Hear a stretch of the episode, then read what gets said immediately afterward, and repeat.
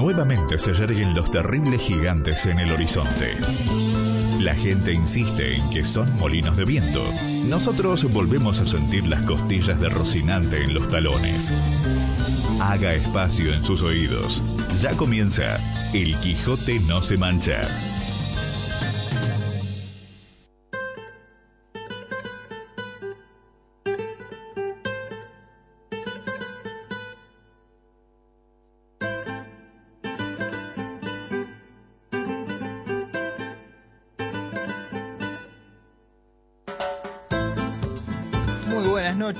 Vecinos de la ciudad y zonas aledañas y un poco más allá también. Hasta donde nos alcancen a oír, estamos haciendo El Quijote no se mancha por Mitre Rafaela 103.1 y www.mitrerafaela.com.ar. Esa data es muy buena, yo no la hubiera tenido como para, para tirarla. Ahí me gustó. Muy bien, la estuve, estuve entrenando toda la semana esa oración. Bien, buenas noches, don Leo, ¿cómo anda? Bien, Cachi, ¿cómo va? Bien, bien. Eh, hola Dani, ¿cómo estás? Buenas noches, buenas noches audiencia. Eh, acá estamos, otra vez. Y acá andamos, solitos. Hacía rato no estábamos, lo disculpame Sí. que te acaricie un poco. La verdad que ahora yo me siento como más, no sé, más mejor me Siempre siento que yo. Silvia, que el Bachi, siempre algún tercero en discordia Sí, ya se cuando, nos- eh, se nos cuando- colaba. sí, eh, es como que al, al alterarse esa cosa de, de la, de la intimidad que habíamos logrado para nuestro programa y demás, eh, se tornó medio medio en gallinero la cuestión. Pa- Sí. Como gente que habla mucho. Tres son multitud, se, Eh, se ha sin, dicho. sí, sí, sin lugar a dudas. Y más cuando habla como el Bachi. El Bachi no Sí. para. El Bachi es una cosa que, que, que, Sí, eh, sí, tuvieron que llevar a recargar el micrófono. es el, eh, digamos, el, el capitanich de las librerías. claro, una cosa. Ahí está, de los Habla con un conocimientos poco más de históricos. coherencia, pero bueno, Eh, hay que seguirlo igual. Sí. Bueno, eh, hay que arrancar con esto, con un poquitito de, de- de estructura, con Bueno, un poquitito de orden. Eh, entonces, ¿qué hacemos? Nos vamos. Y sí, dejemos a alguien más, Sí, más capaz para el tema. Eh, yo tengo un pequeño saludito. A ver, métale. Voy a saludar a mi amigo Agustín, que me prometió prestarnos oído hoy. Ah, bien. Es uno de varios compañeros de, de la Facu con los que estuve charlando del programa, pero es el único que me prometió escuchar, así que Ajá. me limito a... A él. Claro, me, me aseguro de- del saludo a alguien que me esté escuchando. Claro, sí, no es cuestión de estar tirando saludos así como así nomás. Entonces, ya que estamos en el terreno de los saludos, eh, vaya uno también para Silvia Marcioni, que ya tempranito a la tarde estaba fustigando por Facebook este, algo así como poniendo en duda nuestra idoneidad para eh, tratar el tema central de esta noche, el que está anunciado eh, vía Facebook. Eh, no es que lo ponía en duda, ella decía, vaya, vaya tema que van a encarar, este, eh, como, como Claro, diciendo, se pensó que íbamos a hablar en serio, capaz. y por ahí. Sí, por ahí. pero bueno. Lo que pasa es que ella se toma todo en serio. Y sí, sí. Detrás de ese costado jocundo, jocoso que ella pretende mostrar, es, es- es muy seria, no juega joda ni a carnaval. Ajá, sí, Eh, eh, juega por plata hasta carnaval, es, es así. Se pone seria, quiere ganar, este, dos bombitazos a uno, yo te moje más, así es ella. Bueno, entonces, Bueno, saludada Silvia, saludado el Agu. Eh, sí, a mí no me queda más nadie. Estamos... No, tampoco tenemos tantos amigos. No, ¿qué podemos comentar de...? Ya que tenemos pocos amigos, hagámonos menos todavía. Bien, a eso, en eso nos especializamos. Sí. Eh, data de las últimas horas. Esta, esta historia, bueno, no es una curiosidad de la, de, de la naturaleza, de esas que acostumbramos a desarrollar, pero es algo que a mí me llenó de curiosidad y que te lo quiero transmitir para ver qué te ocurre a vos. A ver, comente. Respecto de este suceso de, de los, eh, los vagones nuevos de, de la línea del tren Sarmiento, Ajá. que han sido atacados por una banda de grafiteros forajidos que pintarrajeó todo y, y le quiso poner su impronta de, de- de arte urbano a los nuevos vagones recién adquiridos por el gobierno nacional. ¿Qué ha merecido esta, este accionar tan artístico y tan pletórico de, de vértigo juvenil? Ajá, tan expresivo. Eh, claro, y, y tan popular aparte, Sí. ha merecido una reprimenda importante de parte del señor ministro Randazzo, claro, creo que acá es no se nombre. puede tener nada lindo, dijo, o no, o algo así. Claro, cuando está limpio me lo ensucian enseguida. Ahora, mi, mi planteo es el siguiente. Eh, por ahí tenemos varas de diferentes medidas ¿Qué para hemos medir enseñado las... en los últimos 10 años? Será la pregunta. Claro, porque cuando el fierro le quema en la mano a otro, bueno, que se jode el otro. Ahora, cuando el fierro me quema en la mano a mí, el fierro está demasiado caliente. Eh, entonces, esto de que incluso se conoció un exabrupto, digamos, verbal, por supuesto, del señor ministro, que dijo que a, estos tipos que se dedican a esta cosa habría que arrearlos a patar en el culo o algo por el estilo. Eh, a ver, quizás haya dicho traste en lugar de lo que dije yo, pero digamos el concepto va por ahí. Eh, mi, mi planteo es, tanto tiempo abogando por la libre expresión, el, correr los límites más allá, el, el, no ser tan, tan pacatos y decir, este, este grafiti es una mancha, no, es arte urbano, es esto, el otro, el otro. Ahora resulta que cuando nos manchan los trenes, ahí pegamos el grito en el cielo. Entonces, eh, a mi cabeza, que tiene sus limitaciones importantes, se confunde aún más con todo esto. Y sí, eh, qué sé yo, como que hay, hay muchos marxistas hasta que ponen un negocio y son dueños y ah, bueno, eso cosas por el estilo. Digo, la ideología llega hasta que te empieza a tocar a... Sí, tuve un ejemplo hace poquito. ¿Ah, Me comentaron un ejemplo hace poquito, una gente que hasta hace poco tenía eh, una relación de dependencia con un determinado patrón al cual fustigaba y, le enarbolaba enfrente derechos este, sociales y bla, bla, bla, bla, hasta que le fue más o menos bien, se pusieron su propio negocio, ahora están despotricando contra el gobierno que le sacan impuestos. Que, aumenta los sueldos. Entonces, eh, ese tipo de, de, mejunjes a mí me genera una, una confusión. Pero particularmente, a esto sí me quería referir y lo quería puntualizar, este asunto de eh, las expresiones culturales, espontáneas, que tanto se vienen eh, sosteniendo de diferentes formas y cuando llega a esta forma en la cual también debería haber un sostén. Le tendríamos que encontrar la explicación. Ahora los trenes están más lindos, antes eran todos celestes, ahora son celestes y, y con un montón de colores más. Sí. Eh, eso eh, podría ser un punto de vista. Sí. Podría ser un punto de vista, pero no, salimos a, no digo a pedir la cabeza de los grafiteros, pero sí a escrachar a los grafiteros a escrachar a los escrachantes. Entonces hay un problema de criterio. Este, claro. Claro, bueno, pero en ese problema de criterio a mí se me hace todo, un lío y de pronto pienso que a otro también se le puede, le puede ocurrir una cosita por la cabeza, algo así. Bueno. Ese era mi, mi aporte para curiosidades, una curiosidad de la actualidad. Me acabo de acordar que casi me olvido de algo de lo que no me tenía que olvidar. Vamos a empezar de nuevo, porque entre Randazo y vos, viejo... En resumen, eh, le tengo que mandar un muy feliz cumpleaños a mi suegra Tita. Ah, sí, viejo. Que si no me, iba a servir fría la comida cuando vaya después del programa. Fría hubiera, sido, poco. Sí. Pero bueno, casi me olvido tanta vuelta que dimos con los saludos. Bueno, eh, esto no es saludo, esto no es este, curiosidad, no es nada por el estilo. Es sí eh, un, una especie de este, atenti, atenti al parche debe estar próxima a salir este, el nuevo número de, la revista Identidad Regional de mi amigo el este Miguel Córdoba. Teníamos por ahí el número anterior y no sé bueno, dónde fue a parar. Y bueno, eh, lo que pasa es que es una revista de edición mensual. Ya, ya dio vuelta, debe estar por en el escritorio de la producción y demás. De, ella ya hemos comentado debidamente. Eh, había tenido en su tapa esa tira de asado, esa, esa estaqueada de costillar eh, que correspondía a la esposa Bores. Dentro había todo un, desarrollo que tenía que ver, algo que a mí me había resultado particularmente interesante, aquello de declarar a la colonia de Moisés Ville como patrimonio eh, de la humanidad por parte de la UNESCO. En fin, todo este tipo de material que constó en el número 2 de la revista Identidad Regional. Eh, bueno, veremos ahora pronto a aparecer el número 3 a ver de qué se trata la historia. Con ese material ya no, otro nuevo. Desde luego. Si no, no tendría gracia. Sí, sí, digamos, son este, capítulos unitarios. No son, es coleccionable, pero no, no sigue uno del otro. Bien. Eh, así que ya veremos. Así que ya veremos la semana que viene, capaz que, que ya lo tengamos al nuevo cuando estemos acá o no habrá que. Semana que viene o la otra, bueno, no llevo bien la correlación de los días, pero, pero bueno, lo cierto es que estamos expectantes ante la aparición de este número 3 de la revista Identidad Regional homónima del programa que sale por, por televisión local. Exactamente. Bueno, yo te voy a comentar una curiosidad de cómo, cómo describirla. Del reino animal hasta ahí nomás, un poco gastronómica.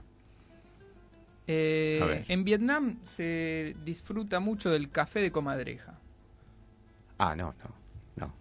Para, no te preocupes que no, trituran a ninguna comadreja. Y no, pero antes que te salga el defensor de la vida animal.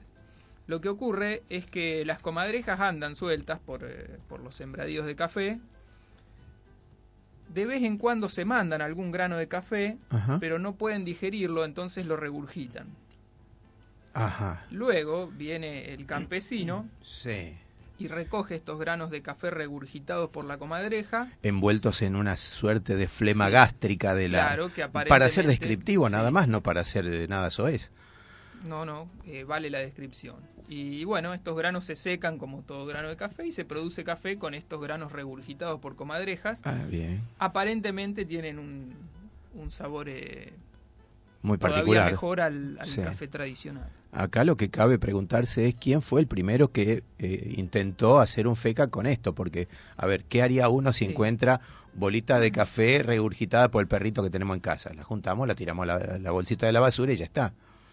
Eh, digamos, la, primera que se le ocurre a una persona. Estás queriendo decir que hay que probar cualquier cosa que uno encuentre a ver si por ahí. Y según lo que dice esta, esta curiosidad, pareciera ser así, porque eh, a, quién se le ocurrió? A mí no, a mí no, pero al, fulano este se le ocurrió y de pronto sacó un, un plato este, bocato di cardinale. Va en línea con algo que estaba leyendo, este, una de las curiosidades que nos quedó de programas pasados. Atente al parche, ¿no? En la época de los Estuardo, un postre muy apetecido eran las flemas regurgitadas por las ballenas. Acá eh, ponemos la vara un poquitito más alta, ¿no? Sí, y servimos a servimos a más gente junta, supongo ya. Claro, claro. Eh, ya ya ahí tenemos ya no solo unos granitos de café para una tímida infusión, sino que tenemos eh, flema de barba de ballena, viejo. Hay mucho ahí. ¿Cómo sería una flema, digamos, en, consistencia, color? ¿Te quiere que yo le muestre algo ahora? No. No, no me apure de esa forma. De ballena, digamos. Este, no sé, pero imagino una, una cosa gelatinosa. Eh, como una isla flotante, pero... Ahí está, ahí está, como las que me hace mi tía. Eh, claro, la, la, isla flotante como la de la tía Inés. Eh, nada más que ella la hace consistente y con mucha nuez. Eh, no, no, ella no. La, isla flotante sí es ah. corpulenta. Eh, le, pone mucha nuez. El zamballón me lo trae en uno de esos viejos hervidores de un litro. Ahí viene el zamballón. y después te la regalo el ataque de hígado, pero este, sarna con gusto no pica. Pero el tema de la flema de las ballenas, imagino que para varios comensales también, a ver, estas las organizaciones de, de, comida que tenemos en, nuestra ciudad. No vamos a mencionarla porque no, no digamos no corresponde, pero sabemos que tenemos servicios gastronómicos importantes. Anotar el tema de cuando tengan una, una muchedumbre para alimentar, hay un postre muy piola, novedoso, una buena sartenada de, flema de ballena. Una escapadita a Península Valdés. Sí, ahí está. aprovisionarse. Un, una especie de coladorcito para ir juntando. Claro. Y, lo traen. Y vuelta y vuelta, ahí a la, no sé si que, No sé cómo se procesará, pero... inventen, viejo, no le podemos dar toda la respuesta a nosotros. Cuestión de probar. Ahí está. Entonces tenemos grano de café regurgitado por comadrejas y flema de ballena este, flambeada, si usted quiere. ¿Qué más se puede pedir? Nada, una pausa y ya está. Bueno, dele.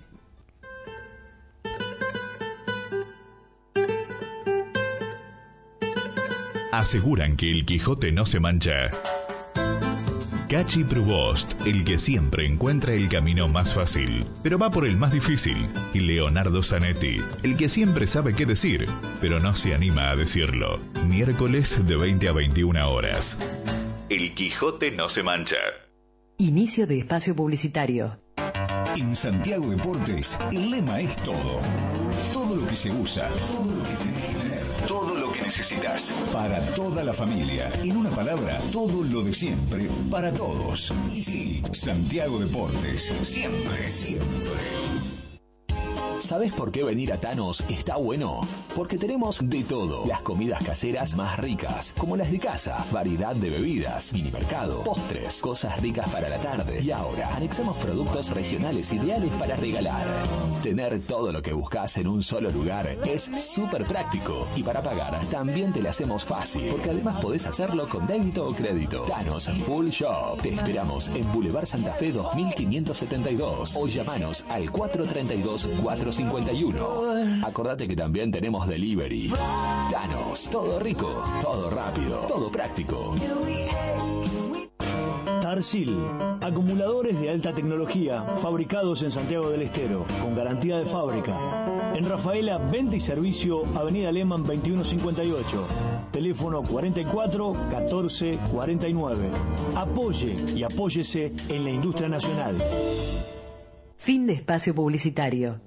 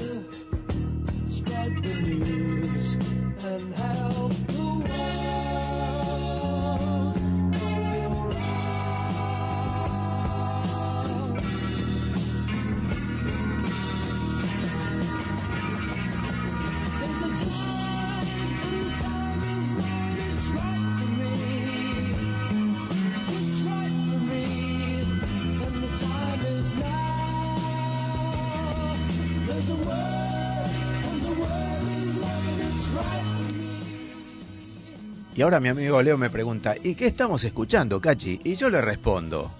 estamos para que te pregunte. A ver, métale. ¿Y qué estamos escuchando, Cachi?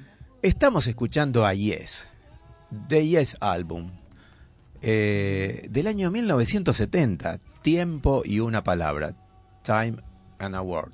Eso es lo que en algún momento dice John Anderson como estamos por hablar de longevidad y de ese tipo de cuestiones, el tiempo pasa a ser una, este, un componente fundamental. Y la longevidad es algo que lleva tiempo.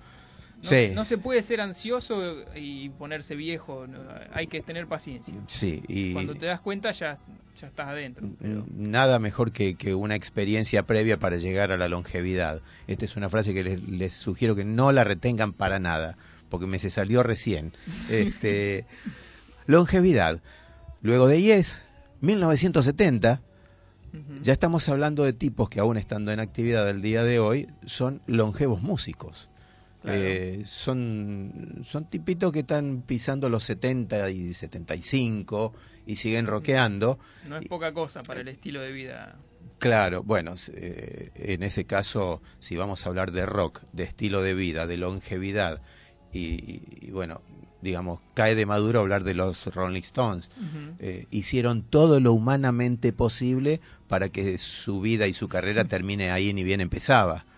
Sí. Porque no sé si, si la café aspirina hubiese sido ilegal, también la hubieran aspirado. Entonces, habiendo hecho todo lo posible para terminar su carrera muy rápidamente, aquí los tenemos mm, pasando ya este, largamente sus, sus 70 años de vida. Y están. A ver, yo lo, relaciono siempre con Roger Waters de, Pink Floyd. Eh, cuando lo fui a ver la última vez, hace un par de años, 2012, el tipo se presentó con 72 años.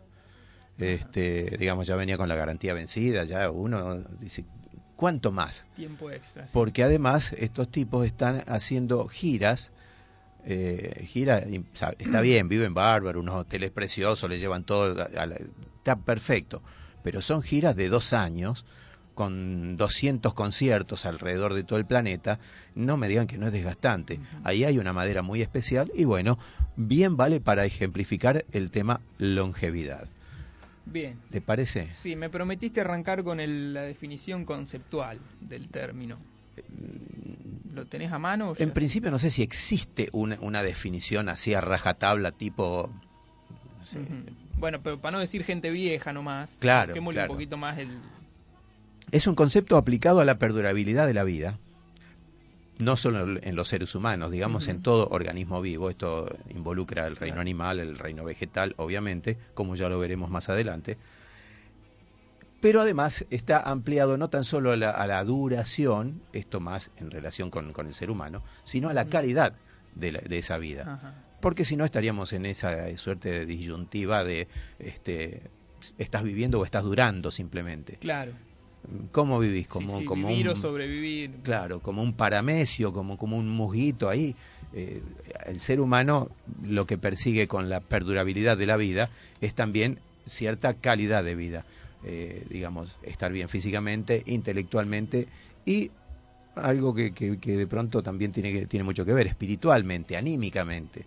Eh, entonces yo creo que en, en, ese, en ese combo de, elementos está lo que podemos llamar longevidad o digamos una suerte de, afirmación sinónimo, este, expectativa de vida, esperanza de vida. Más o menos ahí estaría conceptualizada la cuestión. Gerontología es la ciencia que estudia la longevidad como para terminar con los conceptos básicos. Ajá. Eh, la, forma de de ampliar la longevidad sería. Sí, sí, todo lo relativo a la longevidad. Eh... Ahora, acá hay una cuestión, ¿no? Eh, la gerontología como ciencia eh, estudia qué elementos podemos incorporar al cuerpo o al estilo de vida o tratamiento o este tipo de cosas para eh, alargar nuestro, nuestros días y mantenerlos con una buena calidad de vida. Con buena salud. por otro lado tenemos, ya más adelante lo veremos puntualmente, lugares, zonas del planeta en, en la cual el contacto con la naturaleza, el estar, este, digamos, tomar distancia de, todo lo que sea desarrollos tecnológicos, científicos, industrialización y demás, provee una mejor calidad de vida, habida cuenta de que no hay tensiones, no hay problemas de hipertensión arterial, este, sí, factores que, factores que favorecen o complican la longevidad hay de sobra. Claro, pero, vamos a comentar algunos. Eh, claro, pero esta gente, según uno lo estuvo viendo, vive en regiones de pronto apartadas, fuera de los avances de la gerontología y aún así eh, son largamente centenarios. Bueno, bueno hablando de largamente centenarios, eh, vamos a pasar a, a algunos datos puntuales, digamos, biográficos sobre personas que se han destacado en este asunto que venimos a tratar hoy. El primer registro más o menos creíble de una persona centenaria eh, lo ofrece Diógenes Laercio, historiador griego del siglo III. Yo leí todos sus libros, diría. Sí, lo vi en tu casa cuando fui el otro día, sí. Eh, bueno, según Diógenes, eh, el filósofo Demócrito de Abdera, del siglo V antes de Cristo, habría vivido 109 años. Ajá.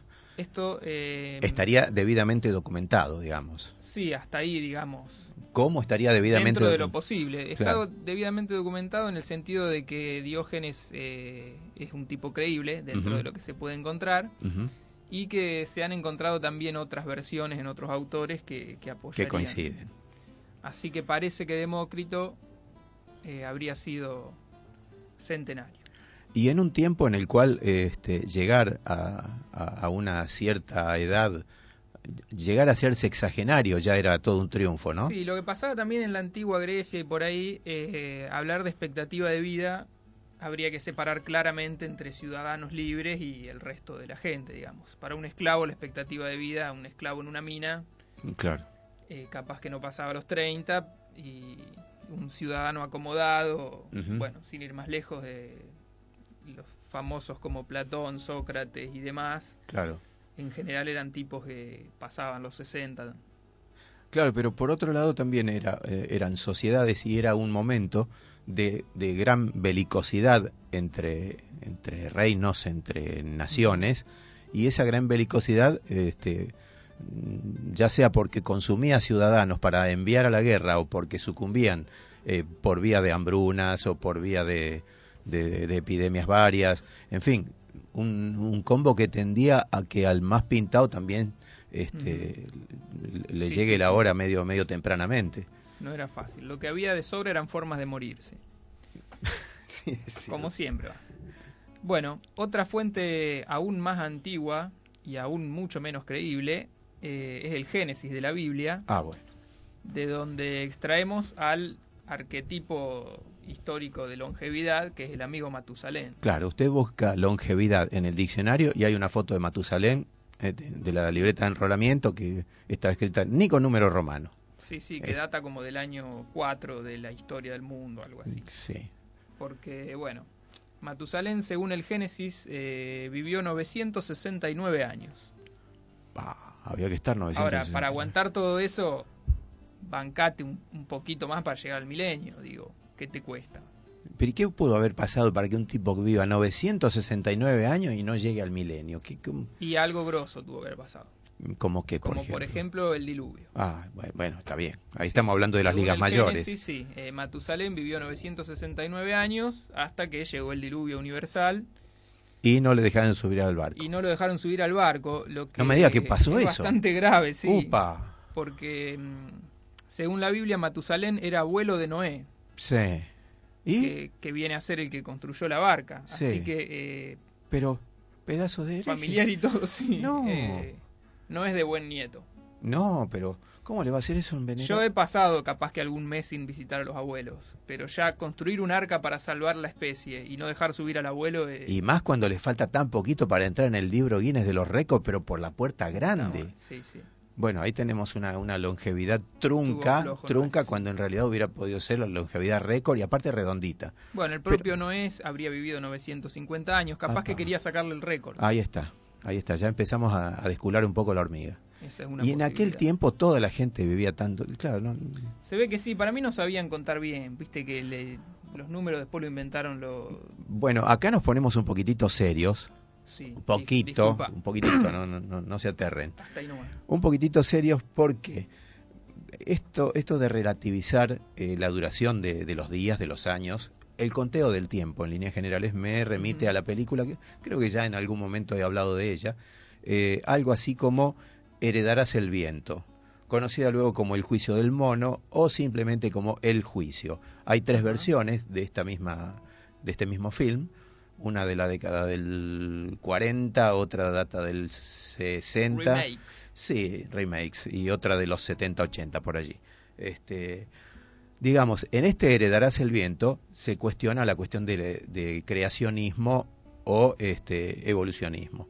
Y en un momento de la, de la dialéctica, porque hay todo un juicio, se enjuicia a un profesor que le enseña a sus alumnos este, el, evolucionismo dentro de una comunidad eminentemente creyente, religiosa y este, creacionista. Este tipo va a juicio por porque ¿qué, se cree este loco venir a decir esas cosas y, como digo, en un momento de, de, este, de este juicio, se contempla la posibilidad de, y cuándo fue la creación y cuándo ocurrió lo primero y cuál fue el primer instante.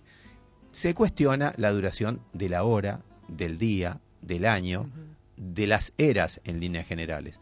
Por lo tanto, acá viene una, una cierta apoyatura a nuestro, a, nuestro miro, mirada de soslayo a los 960 y pico de años de, de don, de don Matusalén y a los 950 de Noé.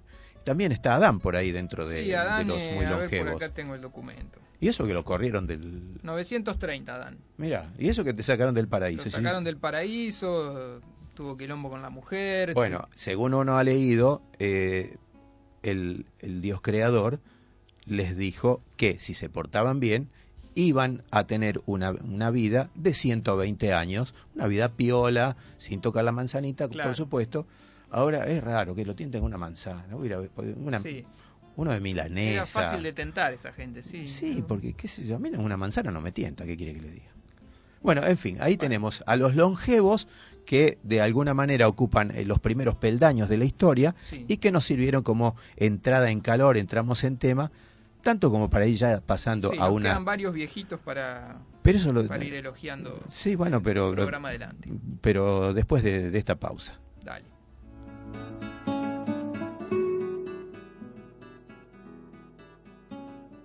El Quijote no se mancha. Un programa que no recurre a los dichos populares.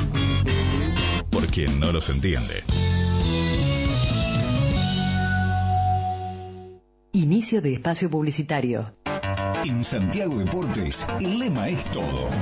Todo lo que se usa. Todo lo que necesitas. Para toda la familia. En una palabra, todo lo de siempre. Para todos. Y sí, Santiago Deportes. Siempre, siempre. ¿Sabes por qué venir a Thanos está bueno? Porque tenemos de todo. Las comidas caseras más ricas, como las de casa, variedad de bebidas, mini mercado, postres, cosas ricas para la tarde. Y ahora, anexamos productos regionales ideales para regalar. Tener todo lo que buscas en un solo lugar es súper práctico. Y para pagar, también te lo hacemos fácil, porque además podés hacerlo con débito o crédito. Thanos Full Shop. Te esperamos en Boulevard Santa Fe 2572 o llamanos al 432 450 51. Acordate que también tenemos delivery. Danos, todo rico, todo rápido, todo práctico. Tarsil, acumuladores de alta tecnología fabricados en Santiago del Estero, con garantía de fábrica. En Rafaela, venta y servicio, Avenida Lehman 2158, teléfono 44 14 49. Apoye y apóyese en la industria nacional. Fin de espacio publicitario.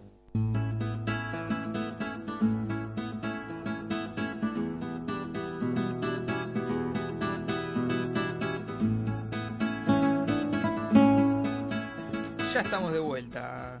Damos por iniciada la segunda mitad del programa. Bien, y con data de longevos debidamente documentados. Sí.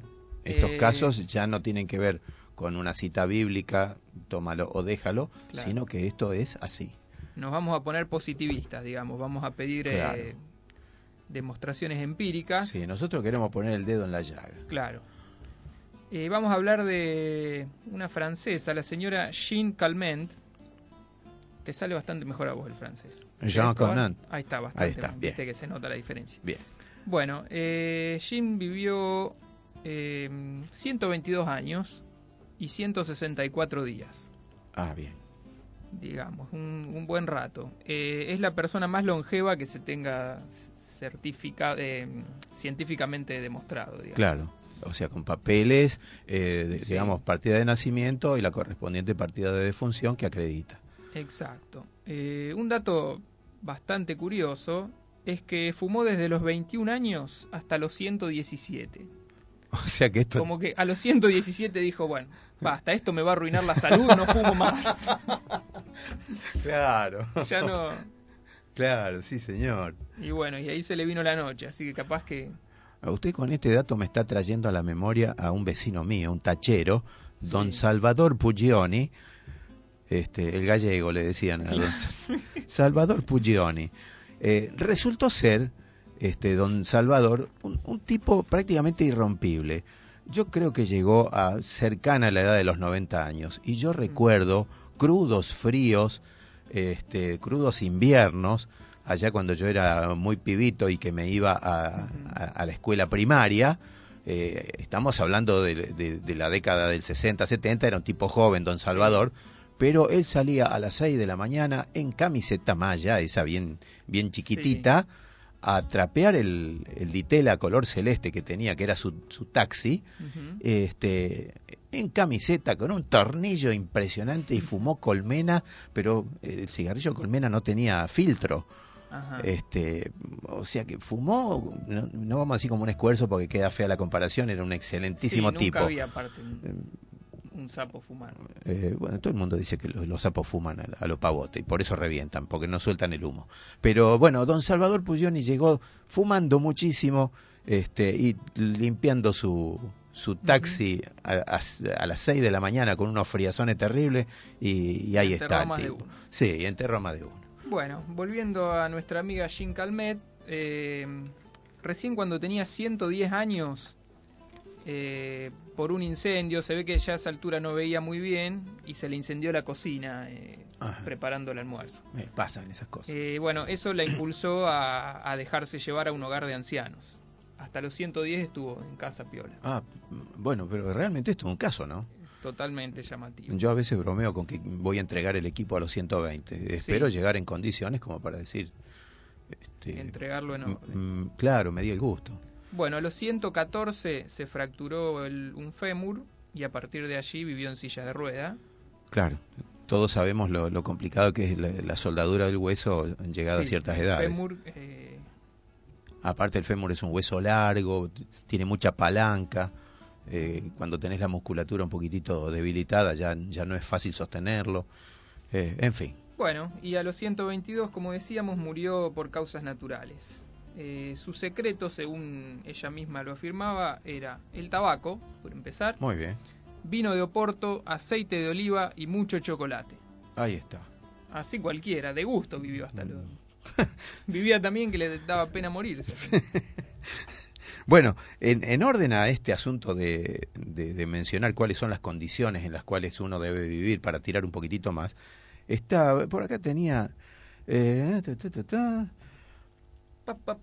Sí, un, que entretenga un rato? Lo encontraste. Un boliviano tenía yo anotado por acá. Bueno, ah, eh, acá hay otra señora chilena, 116 años, eh, la, la, persona registrada más longeva de Chile. Cuando puntualizo esto de registrado es porque de pronto quizás hay otro, aparece o alguien tiene data. Claro. Eh, en fin. bien, hay una, una larga lista de de longevo, si no me aparece el... Acá está Carmelo Flores. Carmelo Flores. Un boliviano de la tribu Aymara, de la cual creo que es eh, oriundo ah, también Evo, Morales, exacto, que vivió, según documenta y certifica el gobierno de su país, 123 años, que pasó toda su vida, a ver, alimentándose con lo que él cultivaba o eventualmente con, con la majadita que él mismo criaba y viviendo a una altura de alrededor de 4.000 metros. Esto también es, un, es todo un dato, ¿no? Eh, el, tipo vivió 123 años. Quiere decir que vivía en el altiplano, ¿no? Que vivía en, el piso, ¿no es cierto? Sí, sí, vivía en el, en el altísimo plano, en, el penthouse de, de, la geografía vivía. Y, bueno, y así tiró 123 años. Porque dijimos que 122 vivió la mujer más vieja, pero bueno, este es no, no certificado. Este, Esto, digamos, eh, según según consta para quien lo quiera tomar. Claro exactamente. Según consta en los anales del, gobierno boliviano ellos dicen sí yo estoy seguro pero bueno vaya a ver eh, bueno hay una larga lista no tenemos a un habitante de la isla de Sumatra un tal Catemia del cual se afirma que tenía 145 años pero tampoco está debidamente registrado así que fruta. Bueno tengo algunos datos curiosos sobre el tema. Primero eh, la clave según casi cualquier fuente que se consulte, la clave de la longevidad pasa por tres patas fundamentales. Una dieta frugal, poca comida, eh, sobre todo poca carne, ejercicio y un buen descanso. Exactamente. Frugal y frutal, podríamos decir. También, las dos cosas. O sea, se recomienda básicamente como para acceder a un nivel de longevidad una, una dieta basada en vegetales vegetales, eh, frutas, legumbres, cereales, todo este tipo de cosas, abstenerse en lo posible de la carne y eh, habría que ver qué, papel juegan en todo esto los lácteos, este, digamos los procesados, los farináceos. Habría que Los farináceos son toda una, una, incongruencia porque provienen del reino vegetal. Sin embargo, al ser procesado el trigo como harina, eh, al parecer el pan no es un buen un buen complemento para, para, eh, para la sí, longevidad. Hay que meterle integral todo eso. Claro. Dicen los que pero no deja dicen de sonar. los que dicen saber. Claro, y uno que, que no sabe y se confunde fácil, eh, este, le hace ruidito. Y lo que es llamativo es lo de muy puntualmente recomendado, con mucho énfasis, lo de la copita de vino tinto en lo posible, lo certifica Jean Clement con, con su vinto de Oporto, y una siesta, una siesta no muy larga, una siesta reconstituyente eh, y básicamente el, tratar de, dejar de lado las tensiones extremas. Digamos, Wall Street no parece un buen lugar como para la, longevidad. Y hablando de estrés. Claro, tanto estrés. Y hablando de, los lugares de la longevidad, aquí entramos en, un terreno muy específico que es el de las zonas azules. O sea, aquellos lugares del globo terrestre, del globo terráqueo, que son reconocidos como lugares de una longevidad probada y documentada. Eh, hay que buscar, por cierto, la, la data, la, listita que está debidamente anotada, pero son, son lugares muy, muy, muy puntuales, muy reconocidos. A ver, tíralos todos de corrido. Eh, bueno, tampoco tanto, a ver. La isla de Okinawa, en, en Japón, Ajá. Eh, esa es la, de, la, del, la, del, monumento, esa que los tipos clavando la bandera. No, esa es Iwo Jima. Iwo Jima esa es Iwo Jima. Bueno, Okinawa, de todas formas. También fue invadida. Fue, fue escenario de una batalla de, de estas del, del, Pacífico en la Segunda Guerra Mundial. Nueva Escocia, en Canadá. La isla de Cerdeña, en Italia. O sea, en dominación italiana. Esto está metido en el medio del Mediterráneo, así que. Está bien, es Italia, políticamente hablando. Exacto.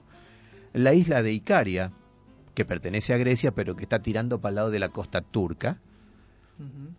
Tenemos Loma Linda, en California. Esto a mí me llama un poquitito la atención, pero bueno, digamos, California es la zona más, digamos, más tranqui, una, zona bastante, si se quiere, rural. Estoy pensando en, eh, no en la California, no en Los Ángeles y ese tipo de cosas, estoy pensando en otra cosa. Loma Linda entonces en California y la península de Nicoya en Costa Rica que al parecer eh, es algo así como una suerte de paraíso. Eh, casualmente en estos días estuve charlando con, con, con, una persona, me encontré circunstancialmente en una rueda de amigos y me comentaba que había estado de visita en un par de oportunidades en la península de Nicoya. Es, un tipo que le gusta el, viaje, no ir, ir, a hacer turismo de consumo solamente, sino hacer turismo de conocimiento, de aprendizaje. Y me contaba justamente todo esto, la cantidad de gente muy mayor que se ve y ostentando realmente una calidad de vida envidiable. Parece que este asunto del, del catálogo de los elementos que hay que tener en cuenta, en Nicoya documentado que sirve. Algo que salta a la vista es que mucha isla. Claro. me parece que también viene... Y California no llega a ser isla, pero es peninsulita. sí. Pero entra el tema de la genética ahí también, me parece. Eh, porque buena parte de la, de la esperanza de vida eh, es, genética. también. Después el estilo de vida de cada uno lo estira 10 años más, 10 años menos. Bueno, eh, por acá tengo este, ha sido detectado, reconocido y apartado, señalado con el dedo inquisidor, cuál es el gen de la longevidad, que aplica tanto a animales como a seres humanos, e incluso a, ciertos vegetales. Sí, piedras no. no, ya el reino mineral no entra en, en esta genética. FOXO3A esa sería, o F0X03A, esta sería la denominación de este gen. Sí, está por acá me parece. De alguna manera, de, de, alguna manera sería el culpable de la longevidad. Vamos a hacer un cortecito porque esto se está extendiendo mucho. Tengo unos datos buenísimos, eh, lo tiro esto como gancho, viste, para que la gente se Claro, para que no se vayan a, ver otra cosa. Los que saben hacen eso. Dani, pausa.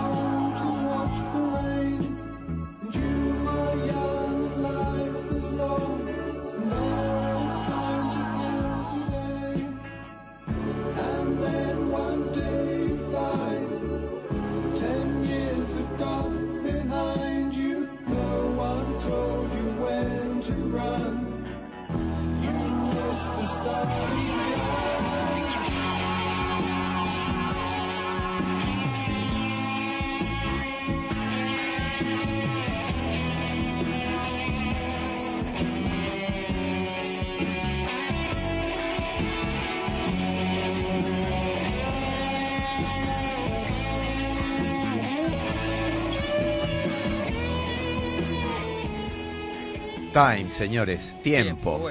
Del lado oscuro de la luna, Pink Floyd. No podía no estar Pink Floyd. Si estamos hablando de longevidad, ya hemos hablado del señor Roger Waters.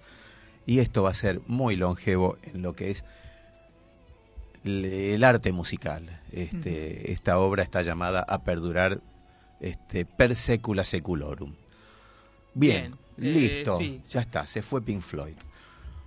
Tengo algunos datos estadísticos bastante piola. A ver. Por ejemplo, de las personas centenarias, el 81% son mujeres. Ajá. Así que nosotros ya arrancamos mal. Bien. Pero bueno. Eso me, generaría un par de comentarios ácidos, pero mejor no. Está bien. Eh, Son las que más joden, por eso nos entierran a nosotros. Bueno, en fin. Todavía más curioso es que las mujeres que tienen hijos después de los 40 años ¿Eh? tienen mejores chances de llegar a los 100. Hay que tener hijos después de los 40. Y claro. Te lo digo yo que, claro. que nunca he sido. Eh, Bueno, es que aparte a, esa edad ya empieza a dar vuelta eh, el, periodo de declinamiento, de declinación eh, de la fertilidad femenina. Claro, Entonces, es medio engañoso el dato. y claro, claro, claro, o sea, si llegaste a eso, más bien. Lo que habría que decir es que las mujeres cuyo cuerpo les permite tener hijos después de los 40, es probable que pasen los 100. Bueno, es muy posible que esto tenga que ver con una suerte de metabolismo que eh, funciona como, como, como retardado, digamos, como que tira la cosa más para adelante. Así como la posmodernidad trajo el efecto de que se estiró la juventud. Hoy uno se encuentra con adolescentes de 28, 30, 32 años. 52. Eh, bien. Eh, cosa que tiempo atrás, por ejemplo, a don Alejandro Magno, que a los 18 años salió a cargarse el mundo, que me vienen a hablar de madurez o de adolescencia. Entonces, supongo que puede tener que ver con eso, con el, el corrimiento relativo Sí, hoy también salen a cargarse el mundo, pero entienden por cargarse el mundo tirar cueta en la esquina de mi casa, pero bueno. Ah, bien. No es lo mismo. Volvemos al... Está bien, no, dejémoslo ahí, punto. Y... Métale para adelante. Yo, quiero llegar a decir algo del Eternauta, así que métale. Ahí vamos. Eh, otro dato que me llamó la atención. Eh, sufrir eh, durante la infancia el divorcio de los padres acorta la expectativa de vida. Está bien. Eh, eh, habría que preguntarle a nuestro psicólogo de cabecera, Marce Galeano. Sí, porque también habría que plantearse cuánto alarga la vida si vivís eh, junto con dos padres que, que, se llevan mal. entonces, habría que eso se lo vamos a plantear a Marcelo un día que lo tengamos invitado. estadístico es que desde 1840 a la fecha, la esperanza de vida avanza tres meses por año. Esto está bueno porque si se logra extenderlo un poquito hasta extender la esperanza de vida a 12 meses por año, ahí seríamos todos inmortales. Eso es una conclusión matemático-filosófica que yo no lo hubiera alcanzado, pero por nada del mundo. A mí me pareció fantástico. Está piola. Está muy piola. Y como, digamos, como para remachar esto que acabas de decir de, de los tres meses por año, es como que en las últimas tres o cuatro generaciones el, crecimiento en lo que es la expectativa de vida ha superado lo, que fue eh, los últimos 6 millones de años de la evolución del hombre. Los, los, últimos, los, 6 millones de años anteriores.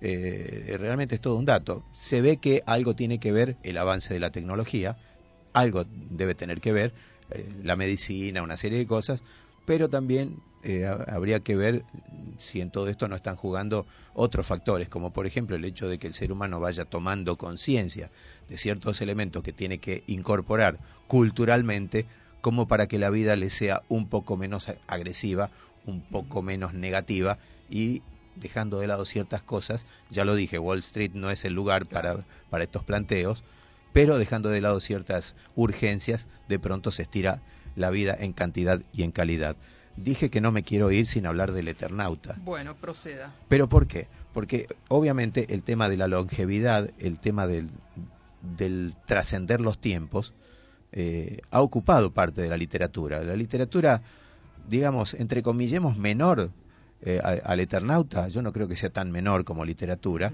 Eh, ¿Por qué? Porque salió en, un compilado hasta que formó parte de un libro de, de historieta. Claro, salía como historieta. Salía como historieta, pero esto no, no lo convierte en una literatura menor tampoco. Ni más ni menos. Eh, bueno, en fin. Eh, Borges se, se ocupó de, de, la inmortalidad en aquello de los, la ciudad de los inmortales. Mm, tenemos eh, la epopeya de Gilgamesh, que es, es literatura antiquísima, esto data de los tiempos de la antigua Babilonia. Pero a mí lo que me interesa de, del Eternauta es que es una obra nuestra, local, de acá y de estos tiempos. ¿Esto qué quiere decir? eh, a, un, a un loco como don Héctor Germano Esterheld se le ocurrió imaginar un, un futuro, un futuro que él, él mismo estaba viviendo, porque cuando plantea este futuro lo plantea en su propio tiempo, en 1960 por allí. 1959 creo que apareció la, eh, la, historieta. bueno, por eso, estamos hablando de 1959 y el tipo ya plantea una, una, una serie de visiones en las cuales aparece un personaje que es un navegante del tiempo. Eh, por cierto, el, tema de los viajes en el tiempo no lo inventa Héctor Germano Esterheld, pero sí, para nosotros y para nuestro regusto, eh, lo ubica en, en, Argentina, en Buenos Aires, eh, genera una, a ver, una invasión extraterrestre que, que ataca a los, a ver, a los, a los habitantes de, de, Barrancas de, Belgrano, por ejemplo. Ahí en, digamos, en, geografías muy reconocibles. Hay una batalla que se libra entre la resistencia humana contra los eh, invasores que tiene como epicentro, este, digamos, la Plaza de Mayo.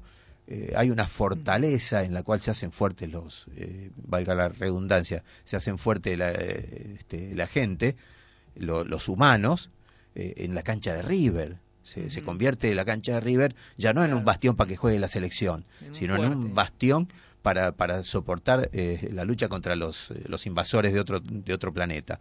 Bueno, lo cierto es que con toda esta, esta refriega, Juan Salvo, que es el protagonista, se salva. Se salva Juan Salvo, es el Eternauta, pero en todo esto él lo que pierde es contacto con su familia él sale a la lucha y pierde contacto con su señora Elena y su hija Martita. Resulta que con el fragor de la batalla, el correr de los días y demás, se vuelven a reencontrar, pero hay un momento culminante en, en el cual Juan Salvo logra capturar una captura por asalto una nave extraterrestre y dice bueno con esta me pianto al caray y me llevo a mi familia por lo menos este la gran arca de Noé este, nada nuevo, la Biblia ya, ya habla de ello. Este, no podemos decir que sea un egoísta. Eh, Habría que ver si se llevó al abuelo. Este, claro. Eh, bueno, con, con todo esto, Juan Salvo dice, bueno, vamos a poner en marcha la máquina y claro, empieza a tocar botones y hace cualquier desbarajuste. No es se lo robaron para el Día de la Independencia después, ¿o no? De la, película. y, y, está también como antecedente la Guerra de los Mundos, aquella con, con la que Orson Welles en el año treinta y pico generó semejante despelote en Estados Unidos.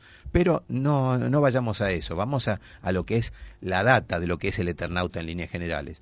El Eternauta empieza a tocar botones como para, para escapar volando con esa nave, pero toca un botón que lo catapulta no en el espacio, sino en el espacio-tiempo, lo hace viajar en otra dimensión y vuelve allí a perder contacto con su familia, con su Elena, con su Martita y con todo el mundo conocido. Total, que el tipo se convierte allí en el Eternauta, un viajero del tiempo, del espacio, que luego, haciendo una especie de, de, de, de giro en, en la historia, y así es como comienza la historia, aparece materializándose sorpresivamente frente a un escritor de historietas en la ciudad de Buenos Aires que resulta ser el mismísimo Héctor Germano Esterheld. Digamos, una historia planteada con, con una gran originalidad, si bien yo tengo para mí que mucho tiene que haber abrevado en, en las obras precedentes de Viajes en el Tiempo y particularmente en La Guerra de los Mundos de, de Orson Welles personalmente no encuentro eh, demasiada, eh, demasiado válida. Esto es personal, ¿eh? no encuentro demasiado válido lo que se habla de la metaforización de los golpes militares y todo este tipo de historias. Puedo fundamentarlo, pero esto es una apreciación personal. Lo que sí quería decir es que es una una parte de la literatura nacional nuestra de acá cerquita en el tiempo en la cual se aborda este asunto de la longevidad no sabemos si llega a ser inmortalidad en el caso de Juan Salvo.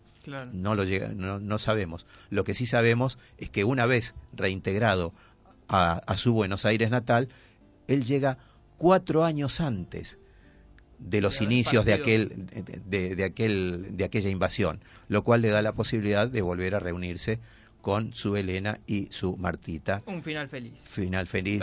Comieron perdices, fueron felices y no es poco para todo esto. Bueno, gracias Silvia Marcioni, que siempre atenta a la radio, nos aporta alguna data, como que el Eternauta está siendo leído en las escuelas. Ah, junto con... Con esto de validar un poco la, relevancia que vos le dabas al, a la obra. Bien, y que la tiene, no hace falta que se la dé yo, desde luego. Sí, sí, no es que estaban esperando que los apruebe Prubos. Sí, seguro. y aparte, bueno, también novedad que nos había aportado Silvia este, cuando, hablamos de la crónica del Ángel Gris, que también, forma parte de la literatura nueva que se está incorporando a la lectura de, la privada en la escuela. Sí, se van a dar cuenta que estamos choreando los libros que van a la escuela si seguimos haciendo. Ay, bueno, pero, pero bueno, estamos hablando de cosas lindas que nos gusta que pasen. Me quedaron varios personajes longevos que quiero tirar un par, por lo menos que me gustaron. Dele, dele. Aprovechamos que el Dani mira para otro lado. Sí, una fenómena Chabela Vargas. Vivió 93 años, no, no llegó a tanto. Pero lo genial es que cuando le preguntaron cómo, cómo vivía tantos años, dijo que había pasado unas cuantas décadas conservada en alcohol. Estuvo muy bien, Chabela. Bueno, lo del vinito. Sí. Sigue, sigue agrupando mucho el vino. Bueno, y otro que no quería dejar pasar es el arquitecto Oscar Niemeyer, el arquitecto brasilero, casi que... El inventor de, Brasilia, sí señor, el que la dibujó. Eh, vivió 105 años, falleció en 2012 recién. Pero vivió con todas las pilas el tipo, ¿no? Sí, sí, estuvo activo. Yo llegué a ver un documental de, de, de Oscar Niemeyer ya grandecito, y en ese documental el tipo con un fibrón en la mano dibujaba los, eh, los edificios que había dibujado para, que había creado y concebido para Brasilia, y, y, ver fluir esa, esa mano y ver ese dibujo y ver la frescura de, de, sus casi ochenta y pico de años en ese momento, era realmente envidiable. Bueno, Sábato me aporta alguien por el Facebook. ¿Quién puede alguien ser que ese alguien? ser mi hermana, calculo. Sábato, claro. Puede ser mi hermana o mi madre, nunca se sabe quién agarra esa computadora, pero bueno. Eh, Sábato tuvo la prolijidad de vivir 100 años. Ahí está, redondito. Bien por él, de 1911 a 2011. Alguna señora, yo eh, me atrevo a poner en todo esto, no, no lo puedo jurar, pero Alicia Moró de Justo creo que también se mandó una friolera de años. Sí, la busqué y no llegaba a 90. Lo que no llegaba a 90 lo descarté. Está muy bien. Pero por ahí andaba. No, a, eso, eh, a esa pibada la dejamos de lado para este programa. Sí, Nelson Mandela no puede faltar. 90 y pico. 95 años. Eh, un par de filósofos, Bertrand Russell, filósofo británico, vivió 98, Mario Bunge, un filósofo argentino no muy conocido que todavía vive, anda por los 94. Ajá. Y bueno, un par más que me quedan, pero me parece que ya, es la hora. Bueno, lo único que queda por agregar entonces es que... Borges Silvia no llegó a los 90, quedó fuera también, ah, fuera de nuestro canon. entra en, el terreno de, la pivada que no aplica para esto. Eh, bueno, para mencionar la, literatura, como estábamos diciendo, Gilgamesh el inmortal, eh, digamos, un tipo del cual no se sabe si realmente vivió, si fue un personaje real, pero sí sabemos que hay una, una obra literaria, una suerte de epopeya que habla de él y de su búsqueda, no de la inmortalidad, pero sí de algo así como la eterna juventud.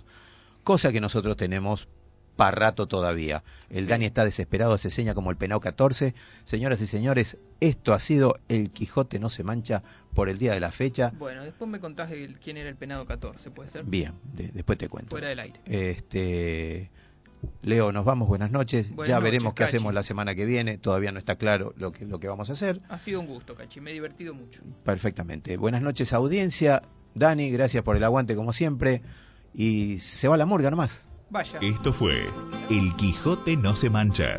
No se aceptan devoluciones.